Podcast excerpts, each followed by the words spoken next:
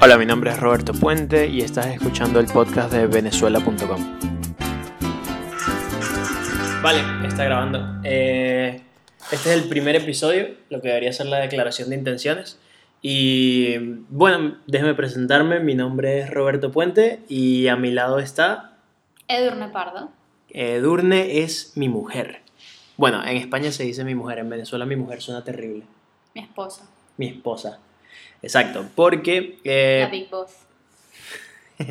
no, porque pensamos que el podcast quizás sería un poquito soso si estaba yo solo haciéndome preguntas a mí mismo en- para el primer podcast. Entonces... el- La verdad, Beto, que es que no tendrías con quién meterte, entonces tú solo no te puedes meter. Exacto, yo solo no me puedo meter. Ajá. Suena hermoso. Sí, sí. Ok, entonces, nada, Edurne está aquí para echarnos una mano y ayudarnos con las preguntas que vamos a empezar. ¿No? Eh, quizás deberíamos empezar un poquito contando de qué va el podcast y contando de qué va el proyecto y ¿De todo qué esto, va el ¿no? podcast y de qué va el proyecto? Ok, el podcast va a entrevistar a emprendedores venezolanos que están emprendiendo en el extranjero. ¿Y por Ok. qué? ¿Y por qué? Es una pregunta. Porque me ha encantado emprender toda la vida y creo que es la manera de reconectarme con mi tierra y con las cosas que me encantan de Venezuela. Y mm, esta gente como yo que no son emprendedores, vale la pena que escuchemos tu podcast. Sí, porque a pesar de que no sean emprendedores, es gente de tu país que está haciendo cosas muy cool en un país nuevo y que aparte tienen cosas que, que tú siempre vas a recordar y cosas que te van a contar cuáles son sus comidas favoritas, qué es lo que le gusta. Y es muy humano. El podcast es una entrevista muy, muy, muy humana a, a las cosas que la gente dejó en Venezuela. ¿no? ¿Y qué dejaste tú en Venezuela? Eh, en cuanto al emprendimiento, claro. Una moto. Dos motos. ¿Emprendiste en Venezuela o es la primera vez que emprendes en España? Te está saliendo el guion, mi amor. Esas no son las preguntas. No, en Venezuela, desde que tengo memoria emprendí, de hecho solo tuve dos trabajos. En uno renuncié al mes y en otro renuncié al año. Así que tampoco estuvo tan mal. Y lo demás tenía una empresa de merchandising que hacía franelas, tazas, rompecabezas, bolsos, chapas y todo para empresas y para otra gente. Vale. Y a ver, entonces vamos a entrar en contexto. ¿De qué parte de Venezuela eres? Aunque ya todos los venezolanos entendieron tu acento y saben de dónde eres. Maracucho, ¿De qué parte de Venezuela eres? de Caracas. No soy nada maracucho. No, los maracuchos tienen demasiado sabor. Sea, es Es verdad. O sea, me estás diciendo que yo no tengo sabor. ¿Por qué tomaste la decisión de venirte? No, no, ya va. Primero de Caracas, ¿de qué parte de Caracas específicamente? Porque Caracas es muy grande. No, no, ahí puedes entrar en temas delicados de eres un cifrino o no eres. No, da igual. Bueno. O sea, yo, porque la gente al final también luego me escribirá que, pues marico, vivís a dos cuadras donde yo vivo y tal. Y entonces, no sé, eso me gusta. ¿De qué parte de Caracas entonces? De los símbolos. De los símbolos. A dos cuadras del metro de los símbolos. En verdad eso se llama Las Acacias. Lo que pasa es que cuando le dices a la gente Las Acacias se confunde con la avenida Las Acacias. De hecho, más de un- dos veces me llevó un taxista por la avenida Las Acacias. Es verdad, no lo había pensado. Sí, sí, sí, yo le dije que para Las Acacias y cuando me di cuenta estaba en la Florida. Muy bien, hombre. Pero es eso. Bueno, Vale. ¿Y con, por qué tomaste la decisión de venirte? Bueno, en ese momento, mi novia del momento, ¿ok? Que ahora es mi esposa que me está acompañando aquí y se está riendo. eh, yo le dije que me quería ir para Ecuador y porque mi papá es ecuatoriano. Mi papá es ecuatoriano y mi mamá es margariteña. Y de esa mezcla tan particular y singular salí yo. Mi mamá habla hasta por los codos. Hay que darle, ¿cómo es que se dice? Hay que darle un golpe para que hable y 25 para que se calle. Exacto. Y mi papá no habla nunca. Bueno, sí habla, pero es todo calladito y serio y reservado. Y no se ríe de mis chistes. Entonces, eh, me perdí. Volvemos. ¿Por qué toma- tomaste la decisión? Ah, ok. Eh, bueno, yo decidí irme para Ecuador. Como mi papá es ecuatoriano, podría haber trabajado en Ecuador, tenía los papeles, tenía la oportunidad. Y en esos momentos lo hablé contigo. Y tú me dijiste, bueno, si tú te vas para Ecuador, tú estabas estudiando, ya yo estaba graduado. Y te dije, sabes, me voy para Ecuador, trabajo ya un año, vuelvo y vemos qué hacemos. Y vemos si tú te vas conmigo para Ecuador o tomamos otra decisión o nos vamos a España juntos y ya con algo de dólares en el bolsillo por haber trabajado como un negro en Ecuador. ¿Se puede decir que he trabajado como un negro? Claro que sí, porque los venezolanos somos racistas. Si hay Esa un es una negro, buena discusión de venezolanos. si hay un negro La mitad de venezolano. los venezolanos dice que somos racistas, la otra mitad. Bueno, no. somos- Pero eso yo creo que sería para otro tema. Ok, es verdad, pero si hay un venezolano que sea negro y se molesta porque le estamos diciendo que trabajamos como un negro, sería un venezolano raro, que se toma las cosas muy a pecho. Sí, Bueno, sí. me Yo creo que bien. sería, yo creo que sería raro. Yo soy moreno, no me molesta es moreno. Tú eres un paqui. Es verdad, en, en Barcelona nos dimos cuenta de que yo parezco pakistaní o hindú. De hecho, me han parado los pakistaníes y los hindúes y me han hablado en su idioma.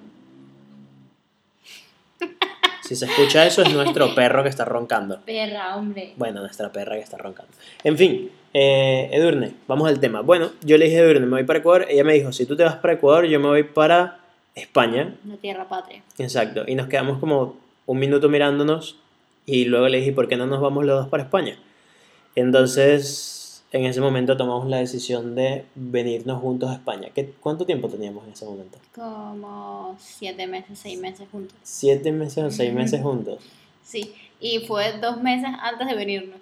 Exacto. En dos meses habíamos hecho como, epa, hola, nos vamos en dos meses a otro país. Vendimos todo, que no era mucho. No era nada. Sí, libros, una moto, dos motos y nos No, no, las motos se vendieron cuando estábamos. Una de las No, motos se vendió. Una, sí, ambas, ¿no? Ambas se vendieron. Bueno, en fin. Eh, y nada, y nos vinimos juntos a España. Y aquí estamos, en Barcelona, por los momentos. Y nada. ¿Tienes, estamos- ¿tienes tu- alguna otra tu pregunta? familia, la negra, es mi perra, nuestra perra. Exacto. No tenemos esclavos. Es nuestra, nuestra perra que le decimos la negra. ¿Por qué le decimos la negra y no chichi? Porque Chichi aquí es El coño. vagina. Exacto. El coño de la mujer es chichi. Entonces, la negra, ahora le decimos la negra porque antes le decíamos chichi. De hecho, vamos a dejar una foto de la negra. Va a ser la foto del podcast porque así a la gente le va a gustar más el podcast. ¿Te parece bien? Claro que sí. Puedes utilizar los derechos de autor. Vale. A ver, em, claro, el tema del siguiente es que, y, lo puedo dar yo fe, es esta vena emprendedora, exageradamente emprendedora que tiene Beto. Y claro, a eso, mm, básicamente la pregunta de por qué emprendes y todo esto, yo para mí diría que es netamente algo de personalidad. Diría que tu vida es emprender. Bueno, en verdad es culpa de mi padre, diría yo. Que me jodió. Me dejó unos traumas ahí feos y, ahora tengo que emprender. No, mentira. Mi papá es artista plástico.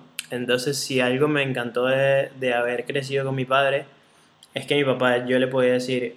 eh, todo, mi papá siempre iba a todos mis partidos de fútbol, iba a los partidos de fútbol de mi hermano. No tenía problemas con su horario porque él era su propio jefe.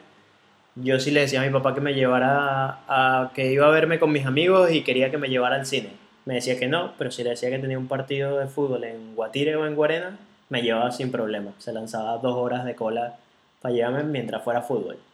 Pero eso, mi papá tenía su tiempo y administraba su tiempo y administraba su dinero y administraba todo él. Y realmente la única manera que yo veía eso posible era emprendiendo. No creo que ningún trabajo me dejara hacer, tener esa libertad de hacer las cosas así. Y cuando llegaste a Barcelona, Cuando llegué a Barcelona, Porque claro, en Venezuela, a ver, el, el momento tuyo de madurez de emprendedor era, bueno, sigo en casa de mis papás y cualquier cosa, mm, no pierdo un techo ni me pasa nada. es verdad. Pero cuando llegas a otro país en el que no tienes a nadie y en el que tienes una familia, responsabilidades y pagas la luz, que en Venezuela también la pagábamos, pero era una tontería, Sí, eh, aquí el techo termina a siendo el, el techo de un puente si no te pones las pilas. Y eso yo creo. Bueno, cuando, cuando llegamos a Barcelona, eh, tú eres española y venezolana.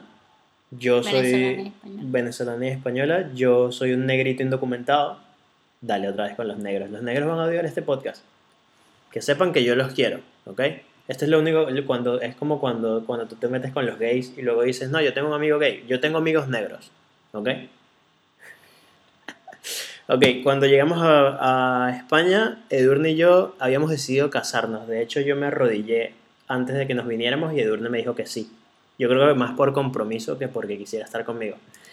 Y mis papeles tardan en salir cinco meses. En esos cinco meses, mientras tanto, bueno, nos tardamos en casar realmente cinco meses. Y en esos cinco meses estuve haciendo páginas web, diseño, reparando ordenadores, instalando impresoras Revistas.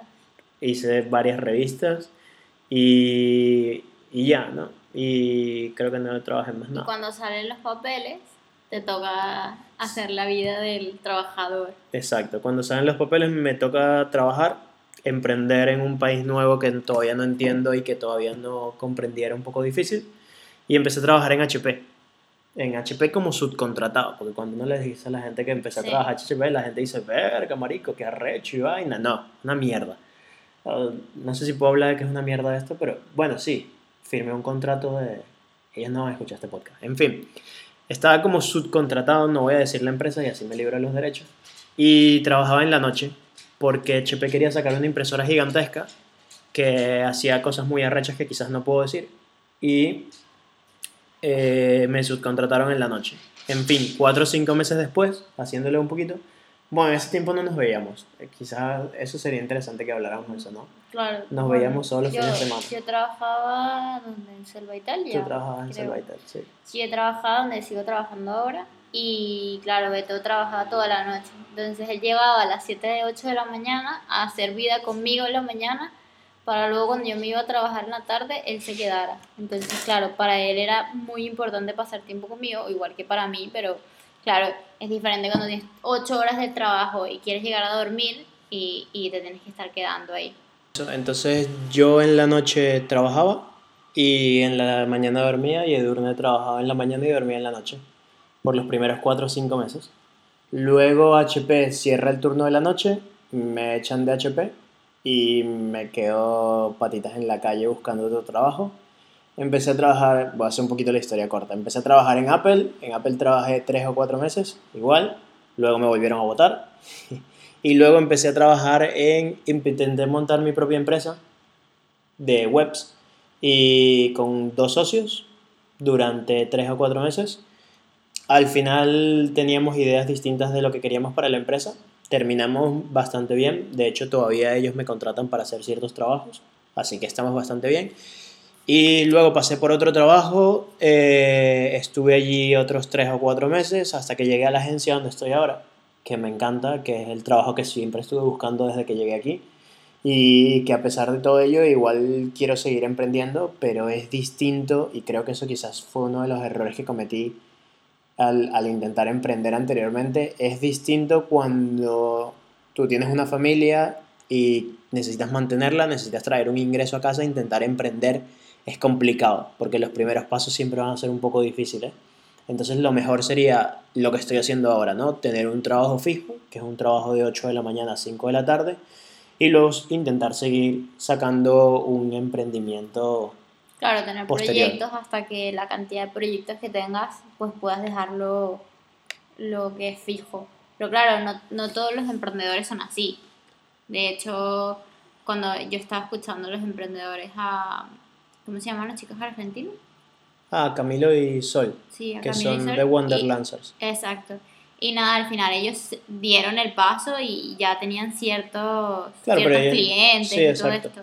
Claro, pero en Eh. realidad da mucho miedo. Yo creo que también depende mucho de la personalidad de las personas. Claro, el que quiera, el que quiera escuchar un poquito de eso de Camilo y Sol, lo que pasa es que yo tengo otro podcast que se llama Las Bases del Emprendimiento, entrevisto a emprendedores allí, y el último podcast que salió fue con Camilo y con Sol, que son de Wonderlancers, que son dos chicos argentinos que ahora son nómadas digitales.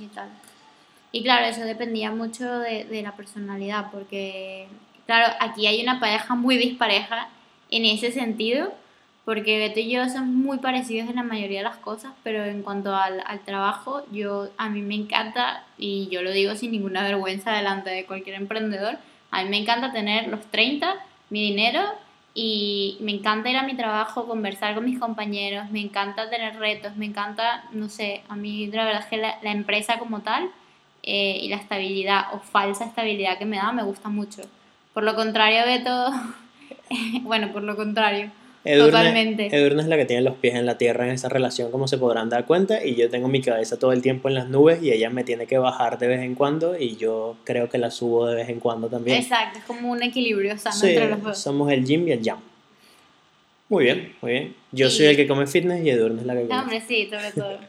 Y claro, al final, pues nada, es, es también un tema netamente... de- de- y, y yo como pareja de Beto, verlo venir de trabajos y verlo que no fuese feliz por completo. era, era algo que tenía que ver con la personalidad. Bueno, es complicado. Es Don't Drink the Kool-Aid. Is a Lie. No todo el mundo entiende ese tipo de referencia. Es verdad, pero los que lo entiendan se van a sentir súper cool. Si lo entendiste, mándame un algo, un mensaje, llámame, escríbeme, dime lo entendí y ya. No digas más nada, solo lo entendí. Pero bueno, de todas formas vamos a seguir porque ya creo que Vale. ya de vida vas, vas bastante bien. Y yo tengo que hacer aquí un poco de, de orden. ok, me parece justo, como siempre. Entonces, considérame, ¿cuál es el mayor error que cometiste al llegar como emprendedor? Ah, quizás el mayor error, o uno de los mayores de todos, es eh, el... Yo creo que han sido dos, ¿ok? Uno es el empezar a, a emprender sin tener un ingreso fijo y viéndote, porque no es como en Venezuela. En Venezuela yo si no tenía un ingreso fijo podría, estaba en casa de mis padres.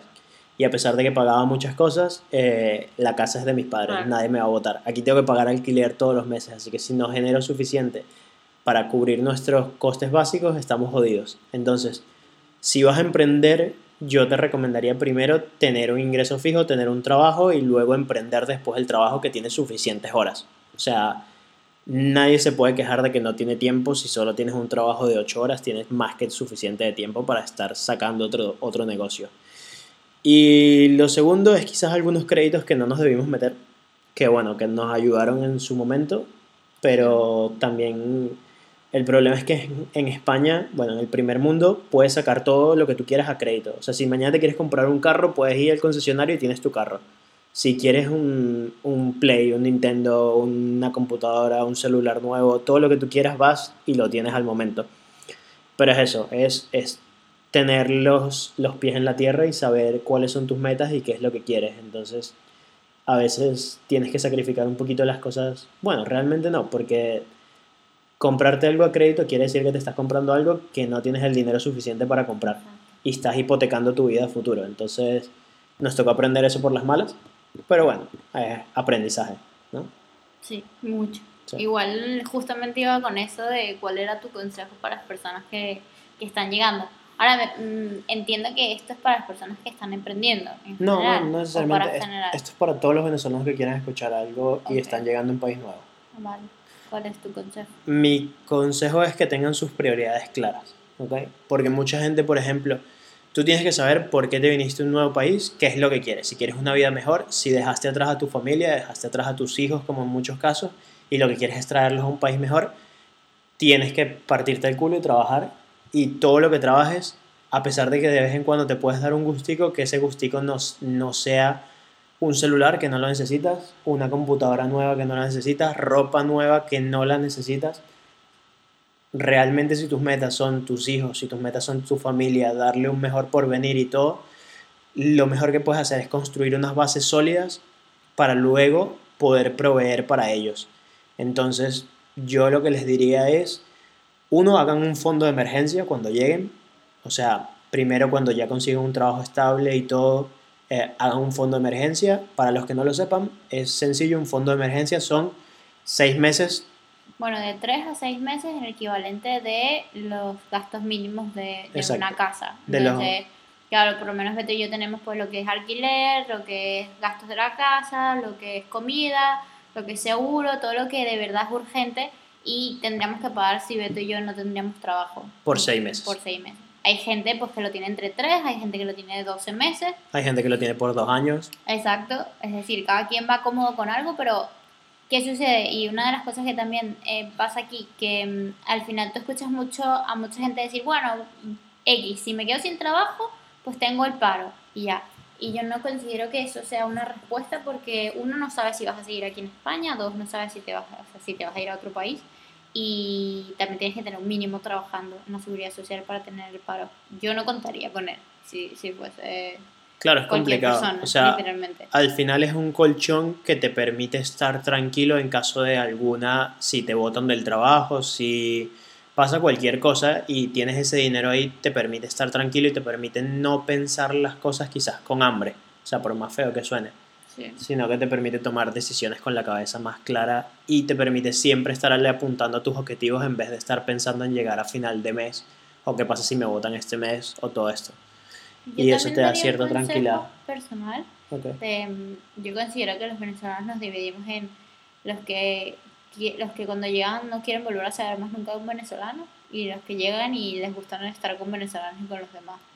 Yo considero que la vida no es blanco ni negro y claro, este, este podcast por completo son emprendimientos de venezolanos y habrá mucha gente pues que no, no lo querrá escuchar porque les da igual.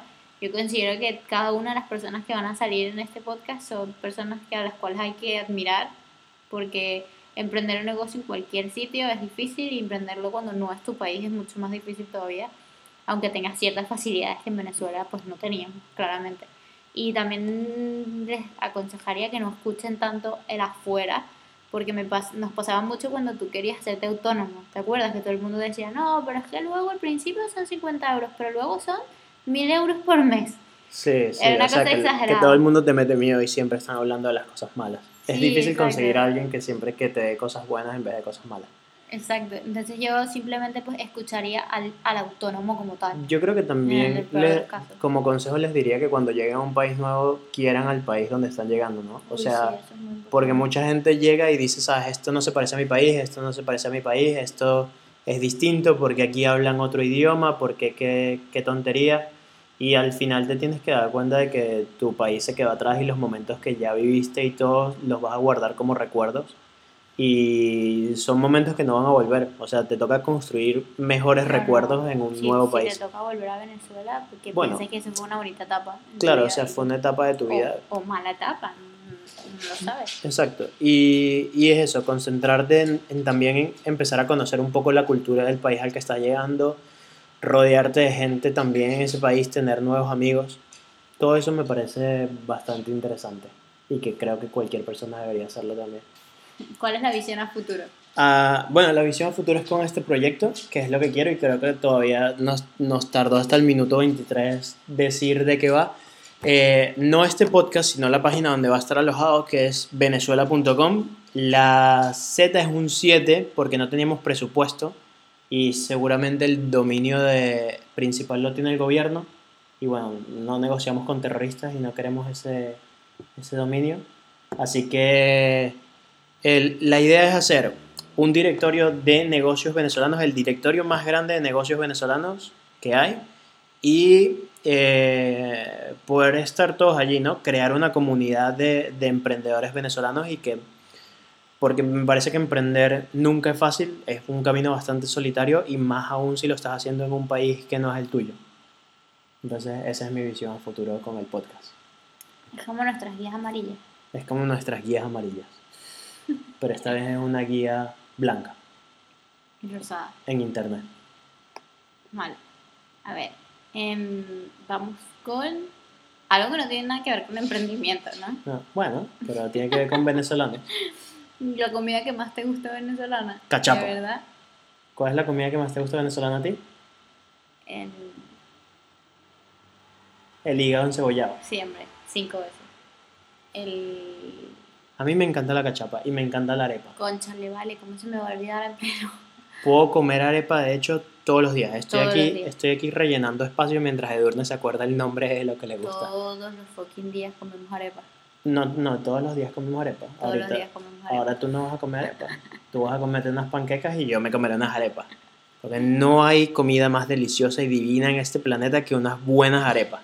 Hombre, la comida que es em, maracucha, que es plátano. Pequeño, empanada, no, que es patacón. plátano, patacón, hombre. Ay, Dios olvidar, mío. Dios mío. Qué feo, Patacón. qué feo. Eh, eh, eso El es- primer, el primer comentario va a ser una señora amargada. Que hola esa niña, ya en España se le olvidó las vainas que, que No, venden aquí. esto es en España, en Venezuela y donde sea. Mi memoria da asco. Ok. Pero patacón me parece demasiado rico. Aquí las chichas también están buenas. Pero últimamente me empalago mucho. Y, y no Uy, sé, es que yo. eh, Una empanada de plátano con queso. Qué vaina tan que deliciosa. también. mm, Varía, dependiendo del día te sí, gusta una exacto, cosa, dependiendo y del de día. la estación, entonces me Ok. gustan más unas cosas que Cualquier comida venezolana que me quieran dar será bien recibida, ¿ok? Pueden escribirme por la página de contacto y me dicen, Roberto, te quiero mandar unas empanadas con queso. Y yo las recibiré bastante Todos los bien. emprendedores que tienen eh, tiendas aquí de comida, Y nos restaurantes quieran de invitar. comida, no, que va, que los felicito, que están haciendo un Ah, excelente trabajo. En serio, o sea, Yo- es impresionante cada vez que en mi, en mi trabajo, claro, en mi trabajo damos soporte a Latinoamérica y España. Y cada vez que dicen, ah, que queremos pedir pequeños, salen todos mis amigos latinos y todos los españoles, ¿qué es pequeños? Yo quiero. Y todo, en serio, o sea, se piden arepas, pequeños. A veces comen más venezolanos ellos que, que yo misma, en serio. Es como, de verdad lo están haciendo muy bien, felicitaciones. Bueno, tienes a tu amiga que es española y todos los días se hace arepa para es comer. verdad, se compró la harina pan se ella compró sola. su harina y ella aprendió a hacer sus arepas. Que al principio no las hacía porque no sabía cómo hacer arepas y les daba un poco de miedo. Pero bueno, ahora se las hace. Ahora, aclaramos que tú no vas a estar en los siguientes capítulos del podcast. No. Lamentablemente para ustedes. Exacto. Edurne está haciéndome el favor ahora. No, no, sí lo aclaramos al principio. Ella me está entrevistando a mí básicamente. Entonces, siguiente pregunta. Eh, ¿Qué es lo que más extrañas de Venezuela? Uh, madre mía. Mi familia. tan seria. O sea, lo que más extraño de Venezuela es mi familia y extraño momentos particulares en el tiempo. Que Subir sé que, Ávila lo no, extraño mucho. que sé que no volverán. Porque aquí en Barcelona donde estamos eh, está el Colcerola, que es la montaña que está detrás. Y está bien, Beto y yo hemos subido varias veces, pero claro, no es tan alta. Y hay montañas que son buenísimas para toda la gente que, que le gusta todo lo que era Ávila y todo esto. Hay un montón de sitios fuera que sí, mm, por Tienes que- Lleida, tienes por que alquilar un coche y o todo irte en esto, tren. y valen muchísimo la pena. Pero bueno, eso, esa es la única diferencia, claro, que no está detrás de la ciudad, sino que tienes que, que tomar un coche e irte un poquito más lejos. Lo único que extrañas es el Ávila. Es que claro, aquí, aquí hay muchos temas, hay muchos temas importantes, entonces claro, obviamente Bueno. extraño a mi familia, pero por suerte mi madre pudo venir ahorita, tuvo unos meses con nosotros y la mayoría es que creo que al final estamos en una realidad en la que está la mayoría de los venezolanos, que es toda la familia se fue de Venezuela, entonces, mm, ¿quién queda ya que sea? Yo extraño recuerdos. Extraño pasar diciembre con en, todos en Margarita o partir el año juntos. Además que en diciembre, como era siempre en Margarita, era un pueblito y todo el pueblo salía a darse el feliz año. Con las maletas. Bueno, nunca nadie salió con las maletas. Yo le dije a mis amigos españoles lo de las maletas y me dijeron que estaba loca. Si tú sales con las maletas, tú y yo terminamos de una parte. No puedes, tienes que pedirme el divorcio y no te puedes quedar en España. Es Así que estás verdad, jodido. es verdad, estoy sometido aquí en esa relación. Ajá, y la última pregunta, ¿Qué es lo que más te gusta de tu nuevo país? lo que más me ¿País gusta, como Cataluña o país como España? país como Cataluña. Ok, muy bien. Viva, viva la República Independiente de Cataluña. Vizca Cataluña. Cataluña. Allí Eh, lo que más me gusta de Cataluña es que me ofrece la posibilidad de construir mi nuevo futuro junto con mi nueva familia, que eres tú y la negra. Y, y a pesar de que suene tonto, lo que más me gusta es poder salir a caminar Uy, sí. tranquilamente, a cualquier hora de- del día. Si tú y yo queremos salir a caminar, salimos a caminar, que nos gusta bastante. Salimos con, con la negra y nos vamos por ahí a caminar bastante. Y, y creo que eso es lo que más disfruto de estar aquí. Sí, y además los españoles son súper simpáticos. Los españoles son lo más parecido a un venezolano que te puedes encontrar en Europa. Lo Exacto, más parecido. A los latinos en ese sentido. España es Venezuela en los 90. Yo considero que nosotros los latinos tenemos un estilo de, de, de ser Tenemos un sazón. muy diferente a los europeos, pero el español es como lo más. Básicamente lo los más cercano. latinos sabemos bailar salsa y los europeos no. Así se resume. Así termina este podcast, muchachos. Eso es todo. Eso es todo lo que tenían que saber. Exacto. Pues nada, en realidad sí, yo también me encanta, había tenido la posibilidad de venir varias veces pequeña porque mi papá es de San Sebastián y, y claro, lo que recordaba era esa paz que a lo mejor en Venezuela pues yo personalmente nunca tuve porque siempre tenía que estar en la calle, porque tenía muchas cosas y, y soy feliz. La verdad es que yo soy muy feliz aquí y una de las cosas que me encanta también es que dentro de todo estoy también rodeada de gente que te hace sentir que estás también en tu país. Y por favor, estos venezolanos que en la calle dicen, oh, otro venezolano más. Yo de verdad considero que eso no deberían decirlo nunca. Claro. Yo más bien cada vez que veo a un venezolano lo abrazo y casi que Sí, soy súper feliz, como, oh, ok, o sea, porque De sé que, estén- de una manera u otra va a dejar bien parado el país, porque la mayoría de las veces todo lo que hemos recibido han sido buenas, Claro. buen Sí. feedback de las demás personas. Es como, ah, mi hermano, es, la novia de mi hermano es venezolano, mi mejor amigo es venezolano, mi no sé qué, y ¿sabes? todo el mundo nos tiene un buen cariño y yo creo que tenemos que seguir con ello y que somos excelentes personas y que estemos donde estemos tenemos que estar orgullosos de ser venezolanos. Quiero que sepas que eso salió tan lindo que yo tenía un chiste y me cagaste todo el chiste que iba a decir. Yo iba a decir que, que ya, no, ya no tenemos que salir con el teléfono del huevo cuando vamos a salir por ahí. Qué ordinaria, madre mía. Tengo que vivir con esto. Bueno, sí, es eso. O sea, se van a dar cuenta en los podcasts siguientes que, que he entrevistado muchas personas y al final es el cariño que nos tenemos todos de, de que por X razón yo cuando veo un venezolano en la calle realmente lo que es es que me alegro de que ahora tengan nuevas posibilidades de crecer aquí. Es eso, yo creo que hay una persona madura es capaz de decir, oye, qué bien, qué bien te va, te felicito y, y esto es mucho lo del woman power ahorita de las redes sociales de las mujeres apoyándose a las otras mujeres. A mí me parece fenomenal y en realidad debería de ser así. Y si no, a ver, la gente, obviamente nosotros no somos monedita de oro y hay gente que me cae mal, pero yo, la gente que, que cae mal generalmente la ignoras, pero nunca la hundes. No, pero son cosas graciosas. O sea, como cuando yo estaba trabajando en... Estaba en un trabajo y tenía una chaqueta que era de, de Venezuela y hubo un chavo que me pegó un grito como a 8 metros y que, ¡eh! ¡Venezolano! Y yo como, sí. Y me dice, yo también. y nada, son ese tipo de, de cosas que uno vive por ahí completamente random que, que te recuerdan a tu país y te hacen cada día ver, ver tu país reflejado en otras personas, ¿no? Claro que sí, yo considero que, que sí. ¿Te parece somos, que sí? somos lo máximo. ¿Te parece? Yo creo que por aquí podemos insertar una publicidad como, uy, qué rico un guayoyo, un cafecito o algo así como, como ya llamando para que nos publiciten el podcast. Me parece bien.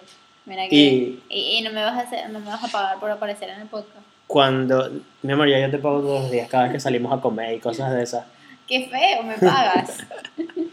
Bueno, en fin, eh, vamos a ir cerrando, ¿te parece bien? Los autónomos no pagan.